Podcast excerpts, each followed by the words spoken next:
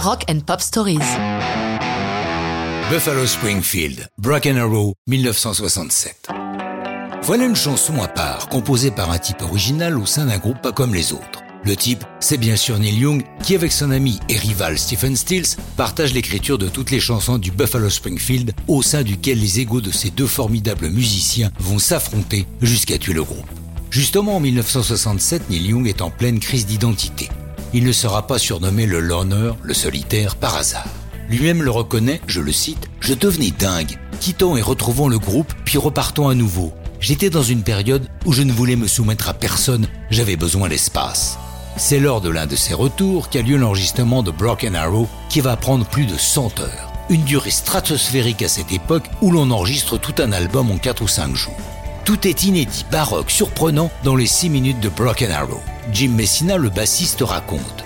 Quand Neil a amené cette chanson, il voulait qu'on utilise ces trois parties. C'était nouveau pour moi, mais j'ai senti que ce qu'on faisait allait fonctionner. La dernière partie, c'est du jazz et je ne comprenais pas pourquoi il voulait ça là. Mais une fois l'ensemble terminé, c'était merveilleux. Je l'ai observé, s'asseyant pour réfléchir, puis rajoutant cette petite partie à la fin, c'était fascinant. Broken Arrow, c'est un film sonore qui commence par la clameur d'un public emprunté à un concert des Beatles. Puis c'est la voix de Dewey Martin, le batteur qui lance les quatre premiers vers.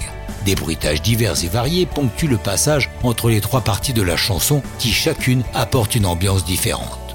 Alors que l'improvisation jazzy de la fin est chantée petit à petit, un battement de cœur vient finir la chanson. Tout au long des trois couplets, Neil Young utilise des images surréalistes pour correspondre aux émotions de chaque partie, y ajoutant des allusions et au groupe et à lui-même. Lors de sa parution, Broken Arrow n'a pas été un hit. D'ailleurs, le groupe est parti en morceaux l'année suivante.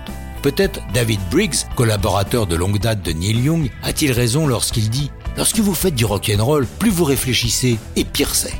Jugement bien sévère pour un titre devenu un classique absolu d'une qualité renversante.